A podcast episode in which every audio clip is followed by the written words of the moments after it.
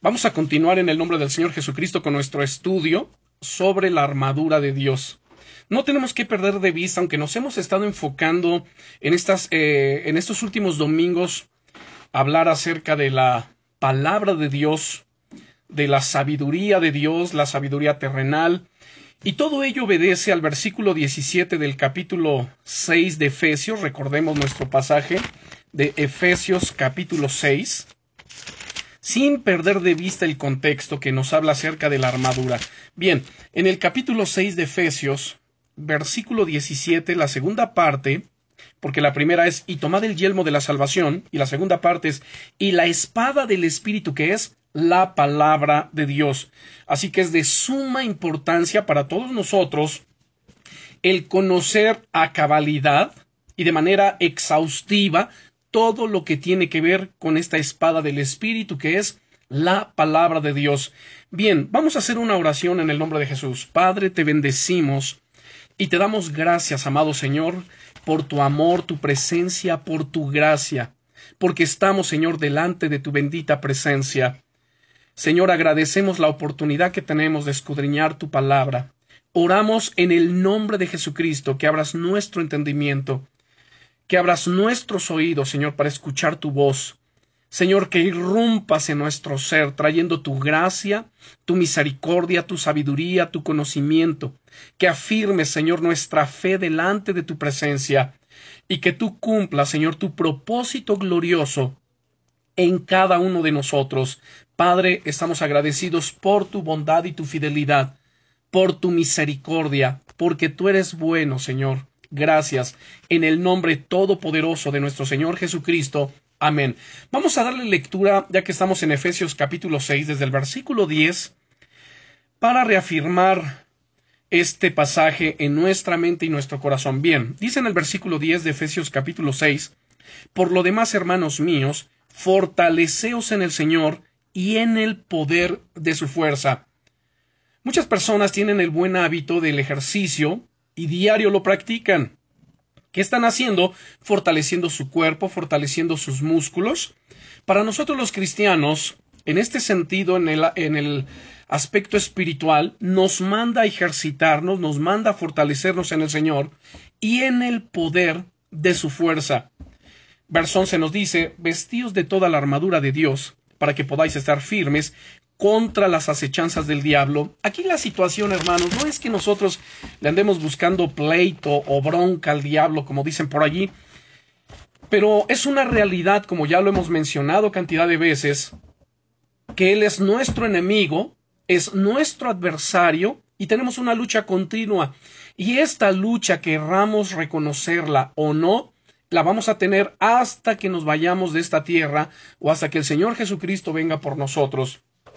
Dice el versículo 12, porque no tenemos lucha contra sangre y carne, sino contra principados, contra potestades, contra los gobernadores de las tinieblas de este siglo, contra huestes espirituales de maldad en las regiones celestes. Por tanto, tomad toda la armadura de Dios para que podáis resistir en el día malo, y habiendo acabado todo, estad firmes. Estad pues firmes, ceñidos vuestros lomos con la verdad, y vestidos con la coraza de justicia, y calzados los pies con el apresto del Evangelio de la paz, sobre todo tomad el escudo de la fe con que podáis apagar todos los dardos de fuego del maligno, y tomad el yelmo de la salvación, y la espada del Espíritu que es la palabra de Dios. Recordarán ustedes ya varias cosas que hemos hablado acerca de esta espada del Espíritu que es la palabra de Dios. En primer lugar, que debemos conocerla, debemos memorizarla, debemos practicarla. La palabra de Dios nos fortalece, la palabra de Dios es ese pan, es ese alimento espiritual que todos necesitamos. Dice la Biblia que en ella encontramos, o sea, lo que la Biblia dice de sí misma, que en ella encontramos promesas de vida eterna, encontramos salvación, restauración, bendición, bueno, todas las gracias de parte de Dios están aquí en la palabra de Dios. Bien, también encontramos sabiduría, que es en lo que nos hemos estado enfocando en los últimos domingos. Hemos hablado ya acerca de lo que es la sabiduría espiritual, la sabiduría divina, la sabiduría que desciende de lo alto. Eh, el domingo pasado hablamos acerca de la sabiduría terrenal, la sabiduría humana, la que se logra por medios humanos, por el esfuerzo, por la investigación, por la observación. En contraste con la sabiduría divina, que la sabiduría divina viene de parte de Dios. Santiago 1.17 nos dice, porque toda buena dádiva y todo don perfecto desciende de lo alto del Padre de las Luces, en el cual no hay mudanza ni sombra de variación. Luego, en el versículo 5 nos dice, y si alguno de vosotros tiene falta de sabiduría, pídala a Dios. En el libro de los Proverbios dice que Dios da la sabiduría y la inteligencia. Él provee de sana sabiduría a los rectos. Y entonces, el día de hoy vamos a entrar a ver o hablar y enseñar acerca de la sabiduría diabólica, la sabiduría satánica, que sin darse cuenta muchas personas y aún muchos creyentes eh, pues la están practicando. Vamos a abrir nuestra Biblia en Santiago capítulo 3 versículos 14 al 16 por favor. Santiago capítulo 3 versículos 14 al 16. Pero si tenéis celos amargos y contención en vuestro corazón, no os jactéis ni mintáis contra la verdad, porque esta sabiduría no es la que desciende de lo alto, sino terrenal, animal, diabólica. Porque donde hay celos y contención, allí hay perturbación y toda obra perversa. Ojo con esto. El apóstol Santiago no le está hablando a los inconversos, no le está hablando a gente que no conoce a Jesucristo, sino que está hablándole a los creyentes, a todas aquellas personas que han hecho su profesión de fe en Jesucristo. Pueden ver incluso el versículo 13 donde él pregunta a ver quién es sabio y entendido entre vosotros. Cuando él pregunta quién es sabio, se refiere a esa sabiduría divina, no se está refiriendo ni a la sabiduría terrenal o humana, mucho menos, por supuesto, a la sabiduría diabólica, sino a la sabiduría divina. ¿Quién es sabio y entendido entre vosotros? Muestre por la buena conducta sus obras en sabia mansedumbre.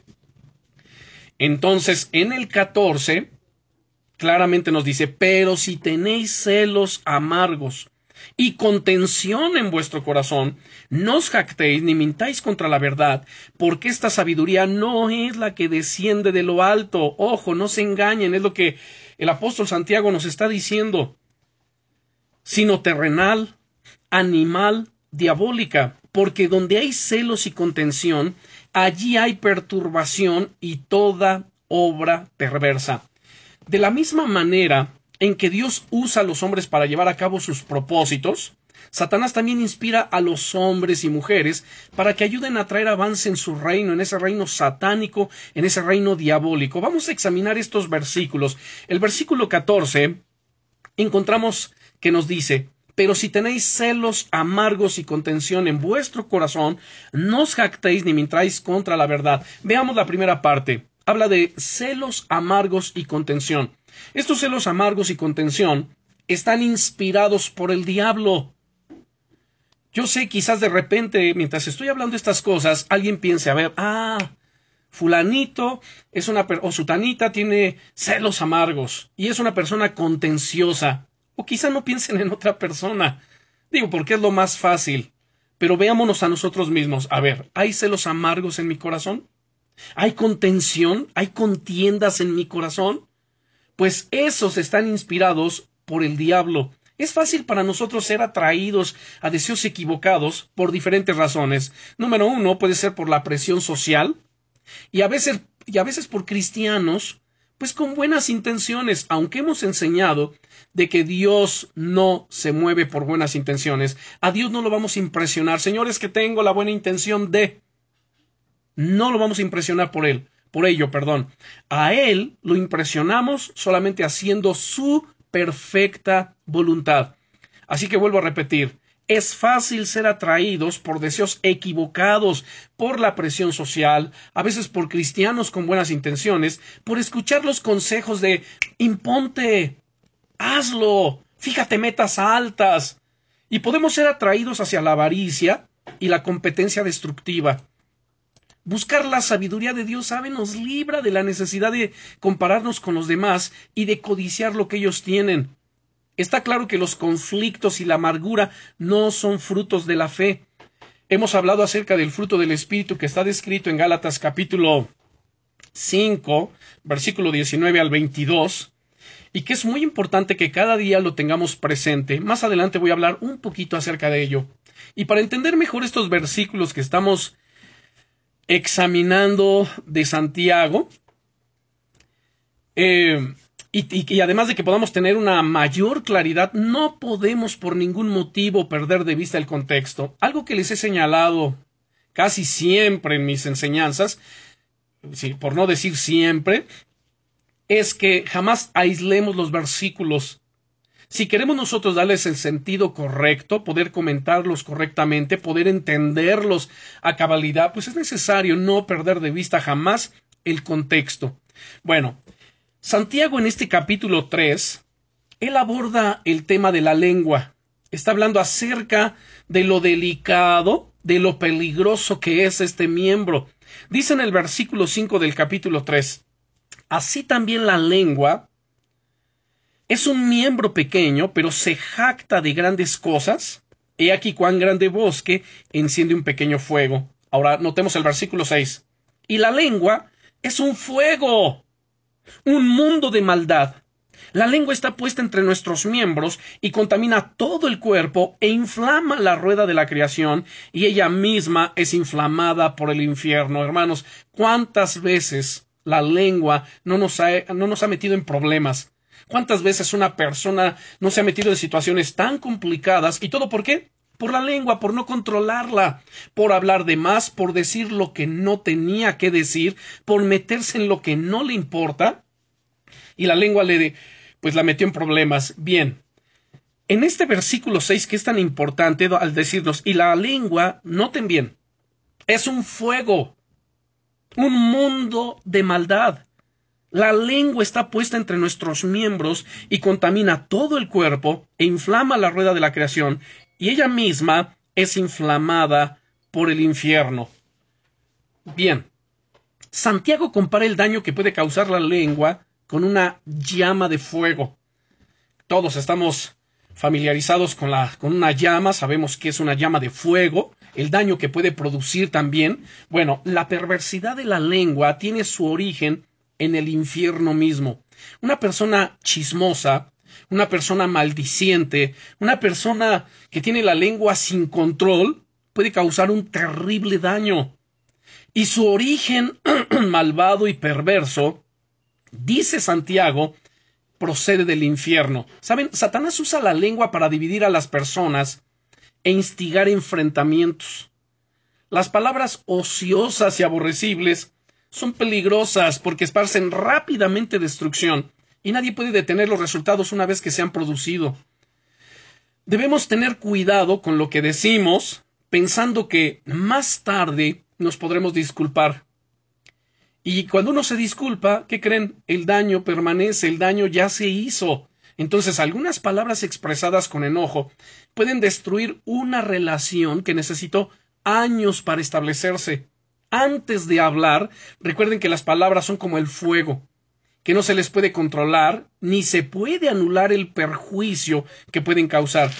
El apóstol Santiago en esta misma carta, en el capítulo 1, versículos 19 y 20 nos dice, Por esto, mis amados hermanos, todo hombre sea pronto para oír, tardo para hablar, tardo para irarse, porque la ira del hombre no obra la justicia de Dios. Vea qué interesante es esto. Nuevamente vuelvo a citar estos dos versículos. Estamos en el capítulo 1 de Santiago, versos 19 y 20. en el verso 19 nos dice, por esto, mis amados hermanos, todo hombre sea pronto para oír. No en vano tenemos dos oídos y una sola lengua, una sola boca. Todo hombre sea pronto para oír tardo para hablar, tardo para irarse, porque la ira del hombre no obra la justicia de Dios. Al decir en el versículo 20 que la ira del hombre no obra la justicia de Dios, es porque la ira que nace del egoísmo no contribuye a la justicia de Dios, solo produce o nos conduce más bien a la malicia y a la destrucción. Pero la lengua puede provocar estados de ánimo y situaciones como las mencionadas en este versículo 14 al 16 del capítulo 3 que estamos analizando. Vamos a regresar a nuestro capítulo 3, versículos 14 al 16. Bien. Santiago en estos versículos está presentando un contraste entre la lengua de un creyente insensato y la lengua de un creyente sabio. Esto es lo que encontramos, hermanos, en el ámbito cristiano, lo que encontramos también, bueno, por supuesto, en las iglesias, en las congregaciones. Podemos encontrar creyentes insensatos y creyentes que son sabios, sensatos. Aquí la cuestión no es andar investigando y averiguando quién es sabio y quién es insensato, sino todo parte de nosotros. ¿Quién soy yo? ¿Qué tipo de cristiano soy yo? ¿Qué tipo de persona? ¿Qué tipo de creyente soy yo? Soy un creyente, o sea, soy un cristiano sabio, sensato, o soy un creyente insensato, que no controlo mi lengua, que dejo que maldiga, que dejo que el diablo la inflame, que dejo que el diablo la inspire, que permito que el diablo la esté utilizando. Es así la realidad de lo que estamos hablando.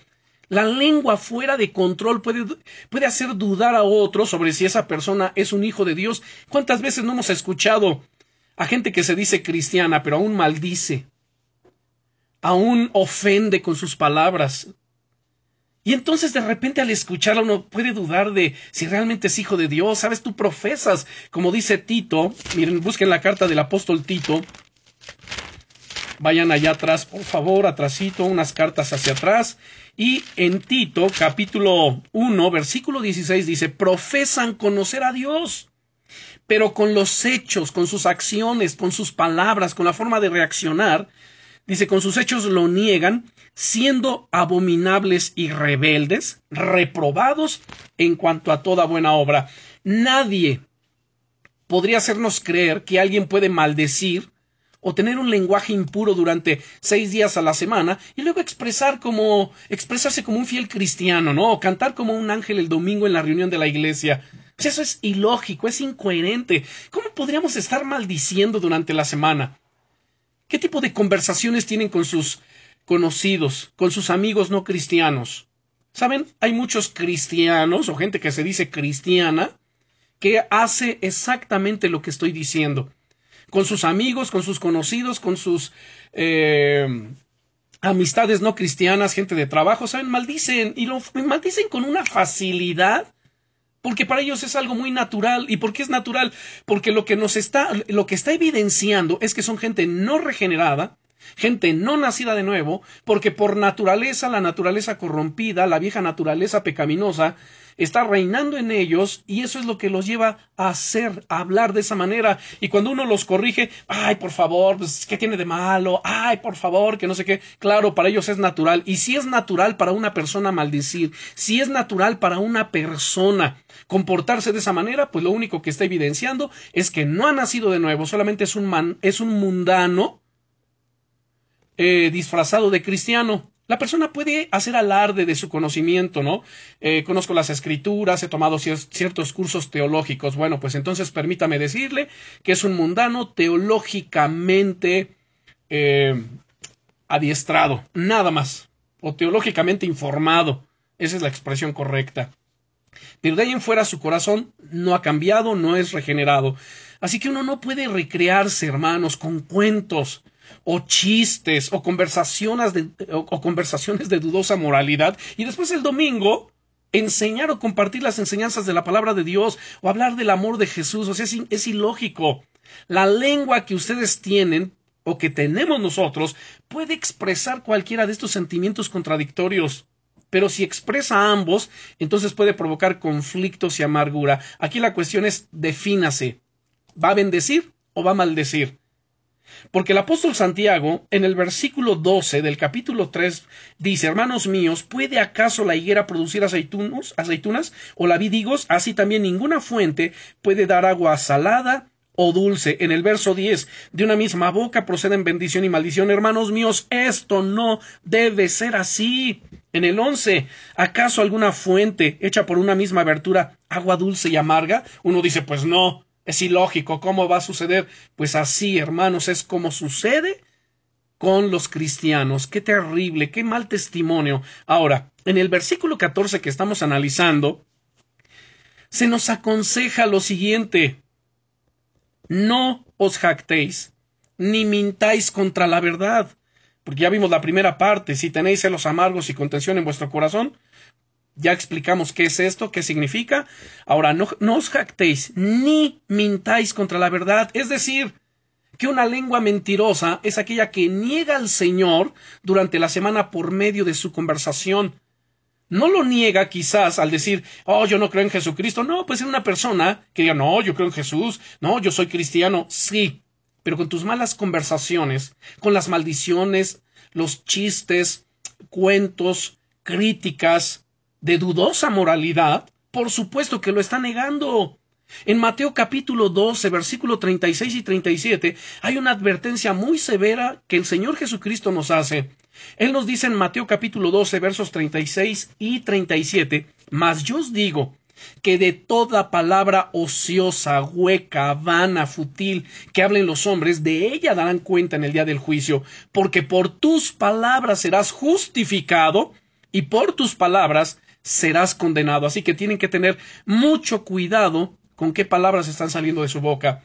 Mis palabras son palabras de gracia, de sabiduría, que bendicen, que edifican, porque Dios está fluyendo a través de mí, a través de, eh, por medio de su sabiduría, de su inteligencia, o está siendo mi lengua inflamada por el mismo infierno. Aquí nada más hay una de dos cosas, y ustedes y yo decidimos qué es lo que va a salir de nuestra boca. Bien, pasamos al versículo 15 en este versículo 15 del capítulo 3 de la epístola de Santiago, leemos lo siguiente. Dice aquí el apóstol, porque esta sabiduría no es la que desciende de lo alto, sino terrenal, animal, diabólica.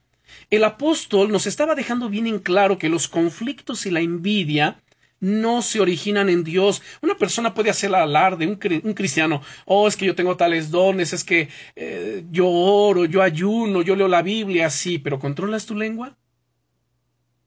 ¿Tu lengua está sujeta al poder y al control del Espíritu Santo? Así que los conflictos, las contiendas, las envidias no se originan en Dios. No provienen en absoluto de Él la procedencia de esas pasiones y de los conflictos que provocan se identifica aquí como terrenal, animal, diabólica. Alguien dijo que el conocimiento es orgulloso de todo el saber que ha acumulado y la sabiduría es humilde porque no sabe más. Ahora quiero ver la definición de la palabra animal, me llama mucho la atención en este verso 15, al decir, porque esta sabiduría no es la que desciende de lo alto, sino terrenal, animal. La palabra animal es la palabra griega suchicos, y suchicos es perteneciente a lo natural o lo físico, a lo no espiritual, es vivir en el dominio de los sentidos, interesado solamente en los asuntos de la vida presente. En Primera de Corintios, capítulo 2 y versículo 14, encontramos esta palabra. Abran su Biblia, por favor. Primera de Corintios, capítulo 2 y versículo 14. La versión que estamos utilizando, creo que también ustedes, es la versión Reina Valera 1960, ¿no es cierto? Bien. Cuando leemos el verso 14 dice, pero el hombre natural no percibe las cosas que son del Espíritu de Dios, porque para él son locura y no las puede entender porque se han de discernir espiritualmente. En otras versiones solamente dice, pero el hombre no es espiritual. Ahora, aquí se cambió la palabra natural porque en el original es la palabra animal. En la versión Reina Valera 1909 dice así, pero el hombre animal, noten, el hombre chicos no regenerado, que no está interesado en las cosas de Dios, sino solamente en las cosas de la vida presente, no percibe las cosas del Espíritu de Dios, porque para él son locura. y no las puede entender porque se han de discernir espiritualmente. Ahora, con el calificativo animal, o ese calificativo de animal del griego suchicos, el mismo vocablo lo encontramos en el capítulo 15, versículo 44. Voy a dar la explicación por qué fue este cambio eh, de que nuestras versiones, en lugar de decir animal, dicen natural. Bien, pero en el capítulo 15, versículo 44 de Primera de Corintios, dice lo siguiente: se siembra cuerpo animal. Aquí animal del griego suchicos, es la misma palabra griega Dice, resucitará cuerpo espiritual. Hay cuerpo animal y hay cuerpo espiritual. Bien. ¿Qué pasa aquí? Bueno, se refiere Pablo a una persona no regenerada por el Espíritu Santo, una persona inconversa. A ese se le aplica el calificativo de qué? De animal. Nuestras versiones suelen traducir natural en lugar de animal para no dar la impresión de que el apóstol se refiere a personas bestiales entregadas a los vicios, especialmente a la sensualidad, pero por otra parte, el vocablo natural tiene el grave inconveniente de que suele interpretarse como lo contrario de fingido, artificial, insincero, por lo que un lector corriente pues podría errar en el sentido. Natural se opone aquí a sobrenatural y designa a todo el que no ha recibido la revelación divina ni ha sido cambiado por la acción de la gracia de Dios en el poder eh, regenerador del Espíritu Santo. Por eso no puede entender. No puede entender las cosas del Espíritu de Dios. Cuando se le predica a una persona, se le habla del amor de Dios, de la salvación por medio de Jesucristo. No, pero es que yo no puedo entender. Y no lo entiende, no lo comprende. Esa es una persona animal. Es una persona a sus chicos. No lo puede entender. Literalmente no puede conocer las cosas del Espíritu de Dios. ¿Por qué? Porque las cosas del Espíritu de Dios se han de discernir espiritualmente. Dice Jay Leal, este hombre, al margen de toda acción sobrenatural divina, ni comprende ni acepta los planes de Dios, la sabiduría y el misterio de la cruz. La razón es porque la entrega al misterio de la cruz es obra del Espíritu Santo del cual carece. Solamente el Espíritu de Dios puede llevarnos a este entendimiento, a este conocimiento, a esta revelación. Ser sensual es identificarse con la concupiscencia, los deseos ilícitos y las prácticas impuras que exponen a la persona a las fuerzas demoníacas. Conocemos seguramente, y ahorita al, mencionar yo la palabra sensual, pues viene a la mente alguna persona que se considera sensual, ¿no es cierto? Y de repente hablar de una mujer, de una persona, ay, mire, es sensual, para él o para ella puede sonar quizá como un halago. Sin embargo, esta palabra estrictamente en las Sagradas Escrituras relaciona e identifica a esa persona con qué? Con la concupiscencia, con los deseos carnales, los deseos ilícitos, las prácticas impuras que además, hermanos, exponen a esa persona sensual a las fuerzas demoníacas. Dice aquí la Biblia, escuche bien, en Gálatas capítulo 5, versículo 16, nos amonesta diciendo, andad en el Espíritu y no satisfagáis los deseos de la carne.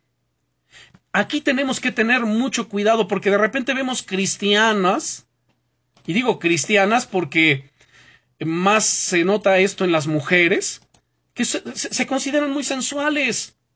Y ahora con las redes sociales se andan tomando fotos ahí mostrando las pompas, mostrando el busto y haciendo unas poses que pero nada tiene que ver con cristianas. Lo único que evidencia son unas mundanas disfrazadas de cristianas. Son mujeres sensuales que se han expuesto al diablo, a las fuerzas satánicas, a las fuerzas demoníacas. Y ahora en lugar de ser instrumentos en las manos de Dios, son instrumentos de Satanás para despertar eh, la lujuria en algunos hombres y hacerlos caer. Ojo con lo que estamos hablando. Esto es lo que la Biblia nos enseña.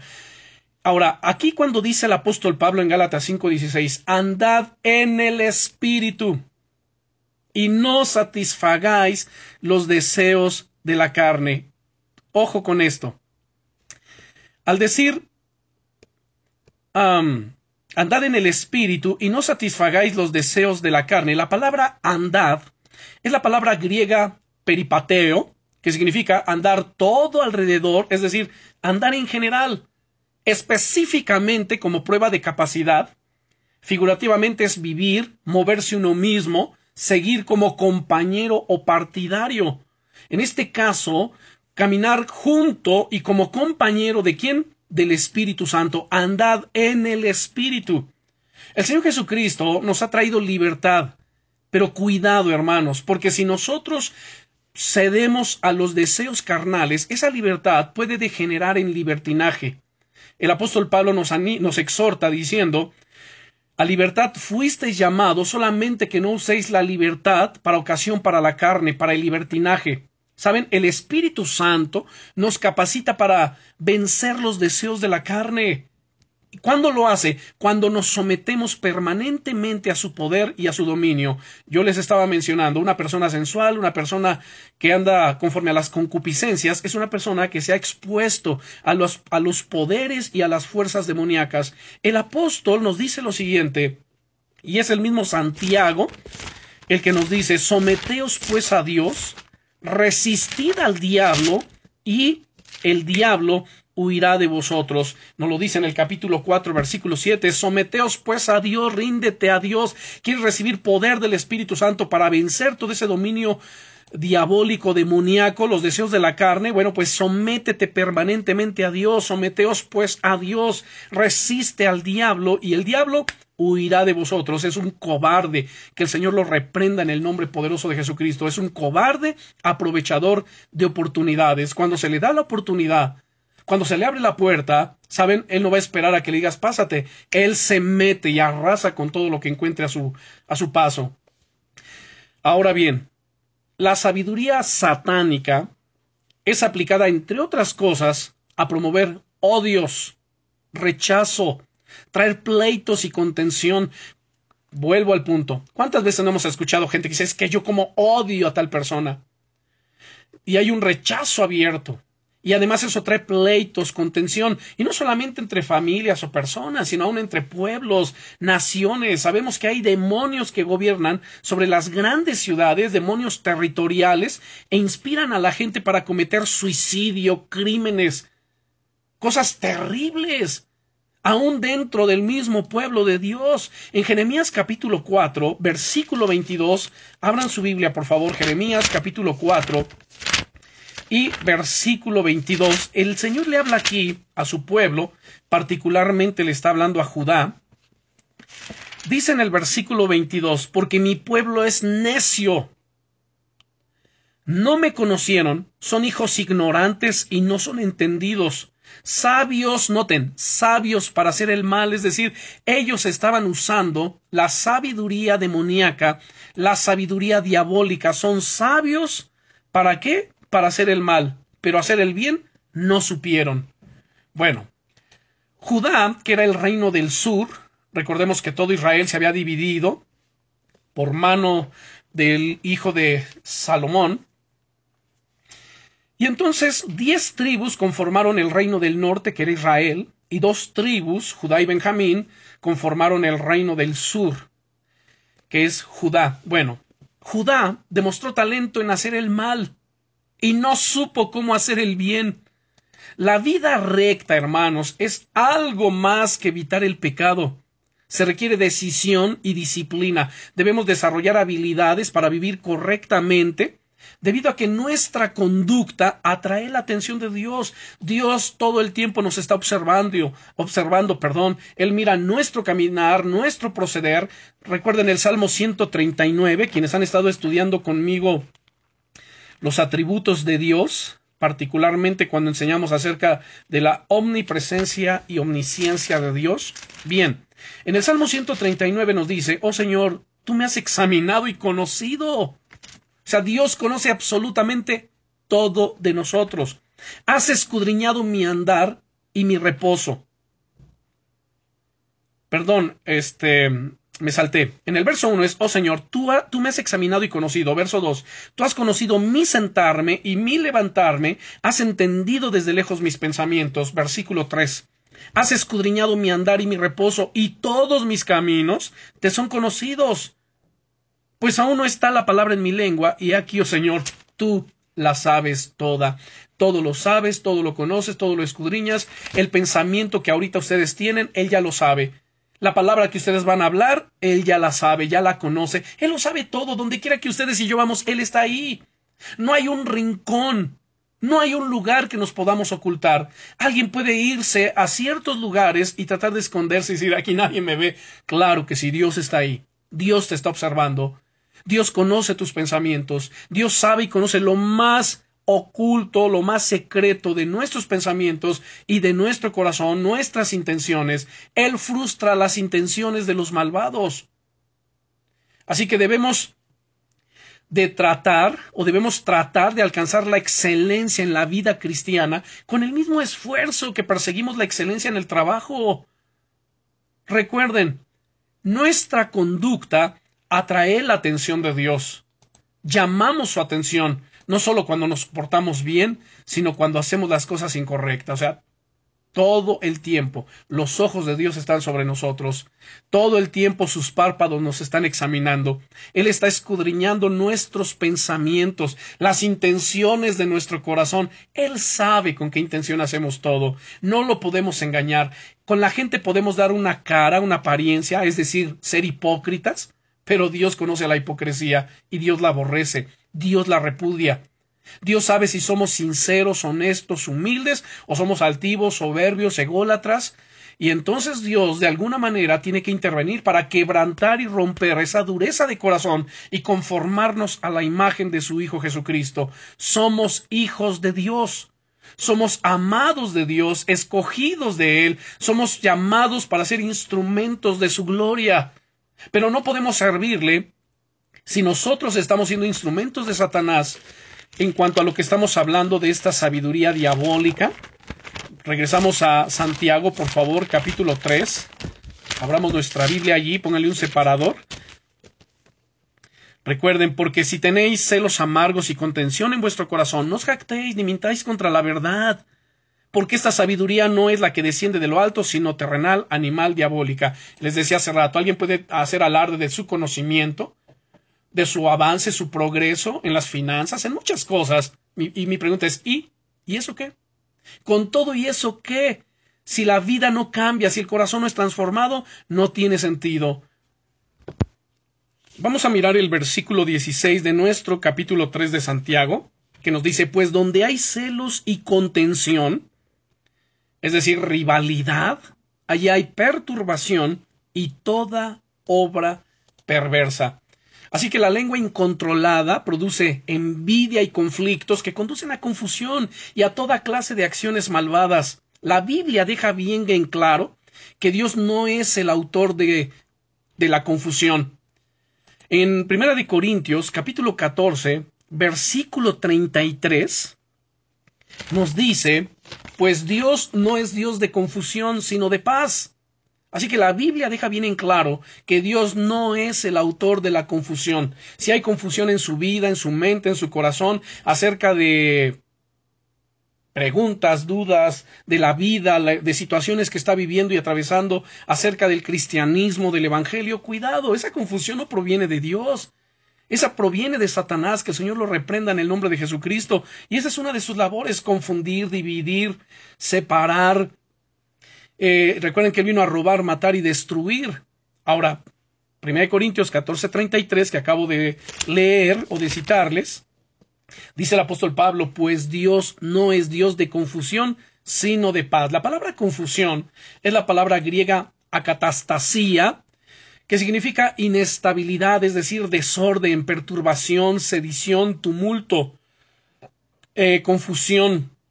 La confusión y perturbaciones que encontramos hoy en la escena mundial constituye un estado de cosas producido por la obra del diablo que utiliza este pequeño miembro del cuerpo humano como es la lengua. Recuerden, la Biblia dice en Efesios capítulo 2 que el mundo entero está bajo el maligno. Satanás es el príncipe de la potestad del aire, es el espíritu que ahora opera en los hijos de desobediencia y él está inspirando a los gobiernos, a las personas que no conocen a Jesucristo, si aún muchos cristianos son presa de ello, cuanto más la gente que no conoce a Dios.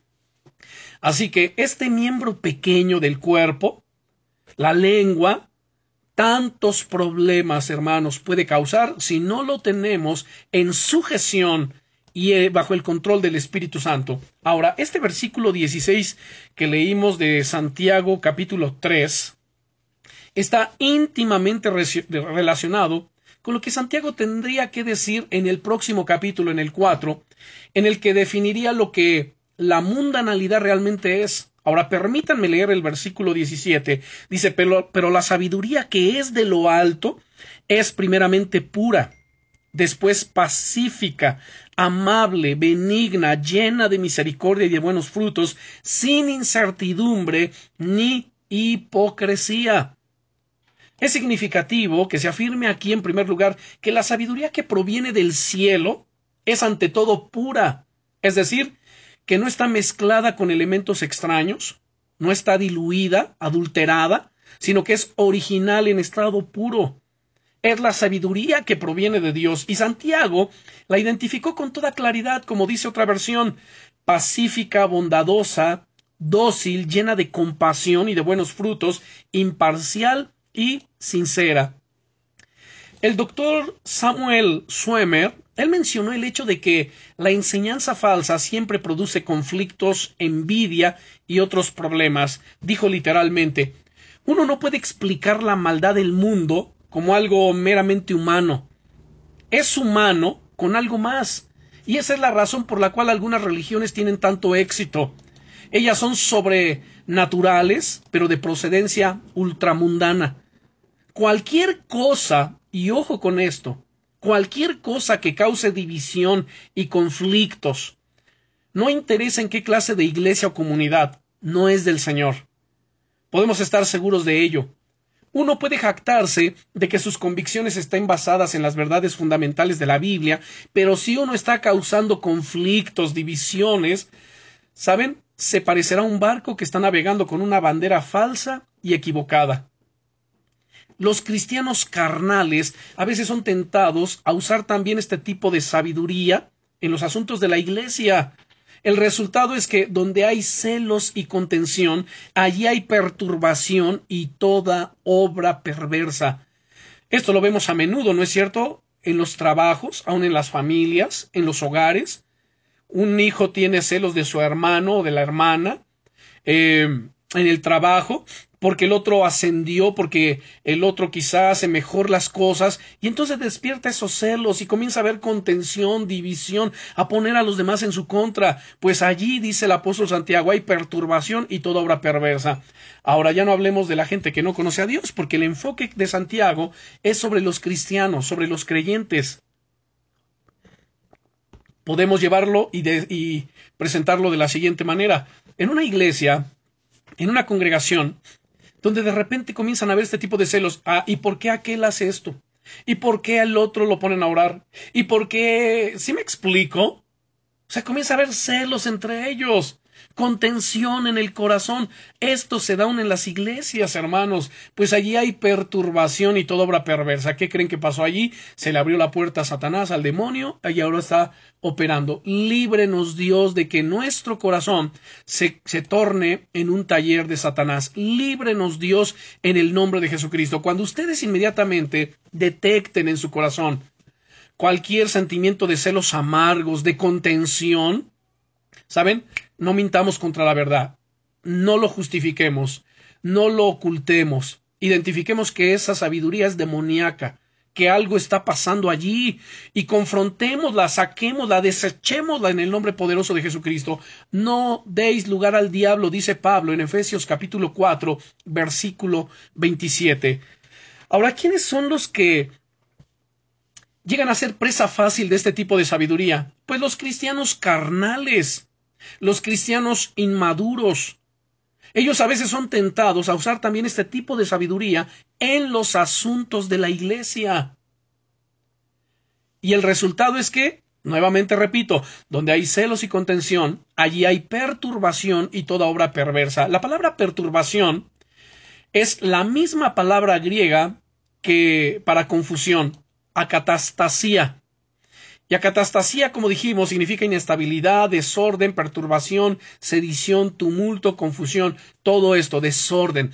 Si eso está sucediendo en algún lugar, en el hogar, en la iglesia, pues ahí hay perturbación. Y luego dice, y toda obra perversa. La palabra perversa es la palabra faulos, aparentemente es una palabra primaria que significa necio o con fallas. Figurativamente es una persona perversa, es una persona mala, tiene un corazón malo, tiene un corazón perverso, tiene un corazón no regenerado, no transformado, no ha sido cambiado, y por ello es que entonces viene a ser presa fácil y un títere en las manos de Satanás.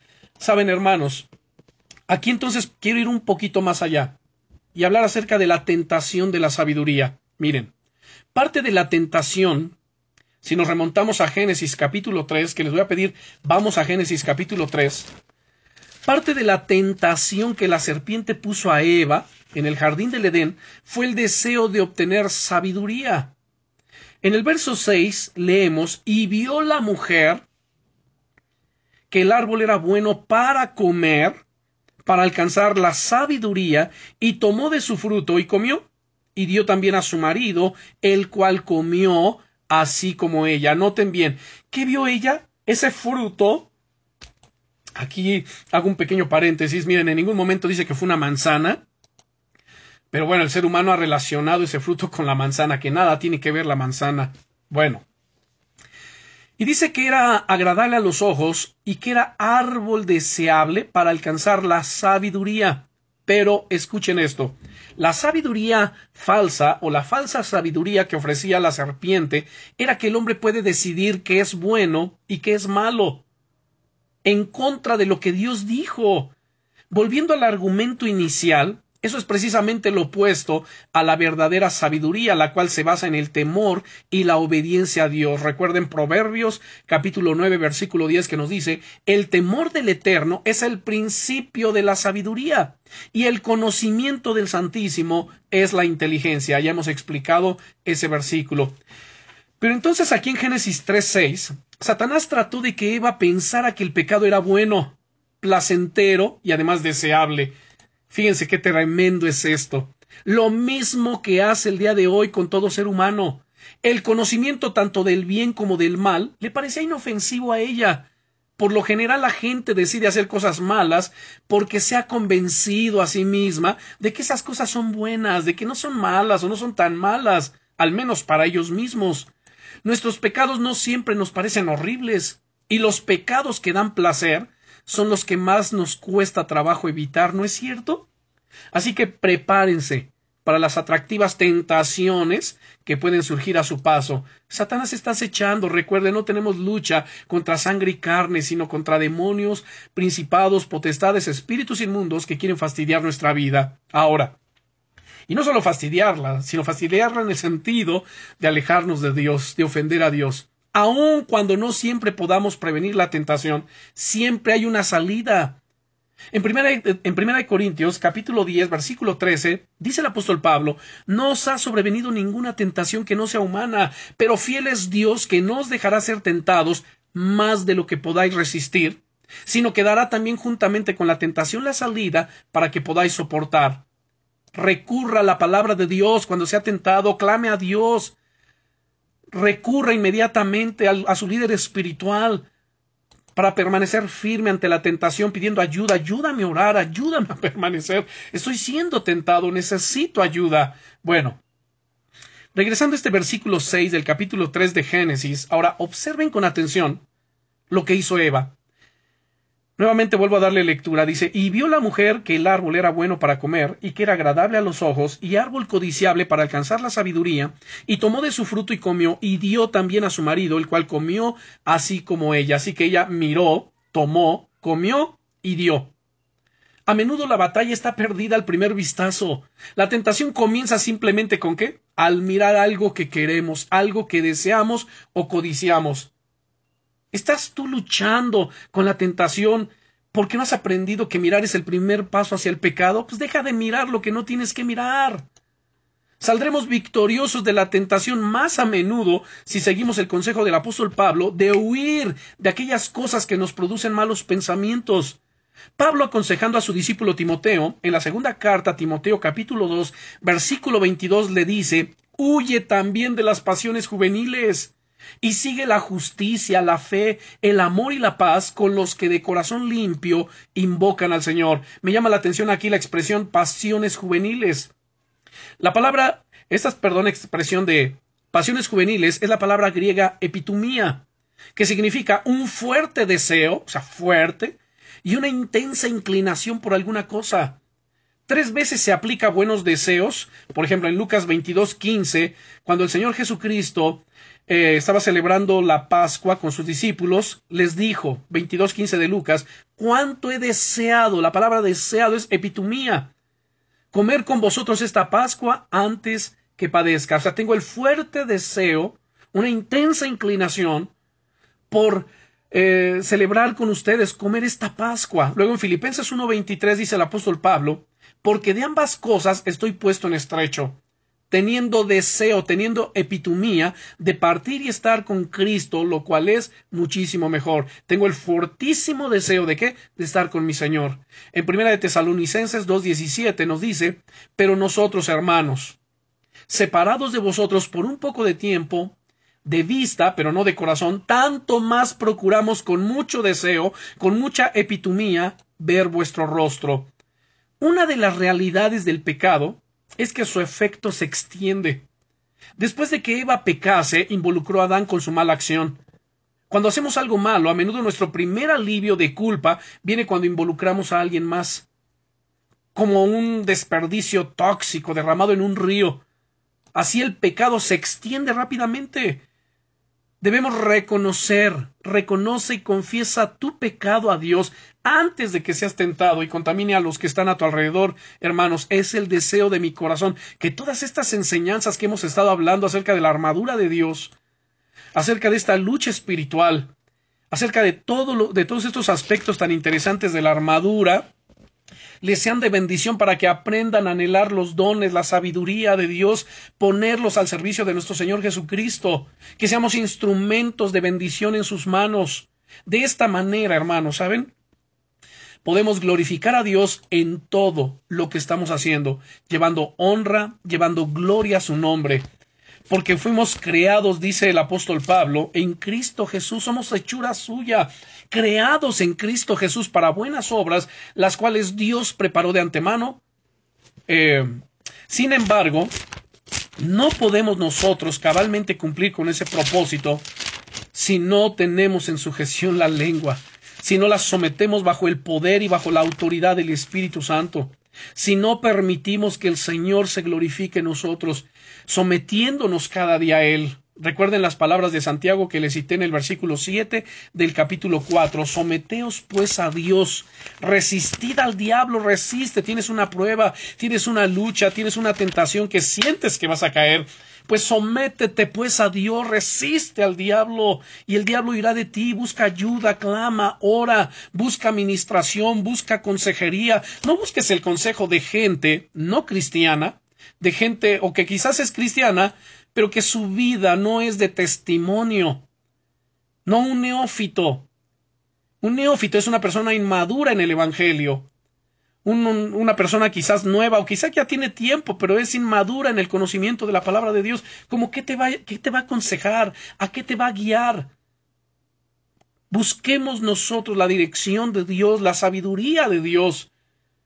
Discernamos en el nombre poderoso de Jesucristo y sometámonos a Él. Nuevamente vuelvo a citar el verso 7 del capítulo 4 de Santiago. Someteos pues a Dios, resistid al diablo, resístelo y huirá de vosotros. Dice además en el versículo 8, acercaos a Dios y Él se acercará a vosotros. Pecadores, limpiad las manos y vosotros los de doble ánimo, purificad vuestros corazones. Ahora, ojo, cuando dice aquí pecadores, no está refiriendo a la gente del mundo, está hablando a los mismos cristianos que han estado pecando, pecadores limpiad vuestras manos, y vosotros los de doble ánimo, purificad vuestros corazones, afligíos y lamentad y llorad, vuestra risa se convierta en lloro y vuestro gozo en tristeza, humillaos delante del Señor, y Él os exaltará. ¿Qué necesitamos hacer? Despojarnos de toda autosuficiencia, despojarnos de todas aquellas cosas que no son agradables delante de Dios, todo egoísmo, toda soberbia, toda altivez, toda hipocresía, todo lo que no glorifica al Señor. Y entonces tomamos, tomemos, perdón, toda la armadura de Dios con que podamos resistir y podamos enfrentar en el día malo. Quiero concluir de la siguiente manera. Porque hoy, bueno, concluimos la enseñanza de la parte B del versículo 7 de nuestro capítulo 6 de Efesios, que es la espada del Espíritu, la palabra de Dios, donde nos dice, tomad el yelmo de la salvación y la espada del Espíritu, que es la palabra de Dios. Esa palabra de Dios involucra que la sabiduría divina, esa sabiduría gloriosa que desciende de lo alto. Y si Dios nos permite, el siguiente domingo estaremos terminando este estudio, eso creo, eso pienso de la armadura de Dios con el versículo 18 que nos dice orando en todo tiempo con toda oración y súplica en el Espíritu y velando en ello con toda perseverancia y súplica por todos los santos. Bien, oremos en el nombre poderoso de Jesucristo. Padre, te damos muchas gracias por esta enseñanza. Te damos gracias, amado Señor, por tu buena palabra. Gracias, Señor, porque tú que un día iniciaste la buena obra en nosotros, tú la perfeccionarás hasta el día de Jesucristo. Señor, en el nombre de Jesús, te pedimos tu gracia, que nos cubras con tu maravillosa presencia, Señor, que nos libres en el nombre poderoso de Jesucristo de toda jactancia, de toda soberbia, toda altivez, de toda obra de la carne.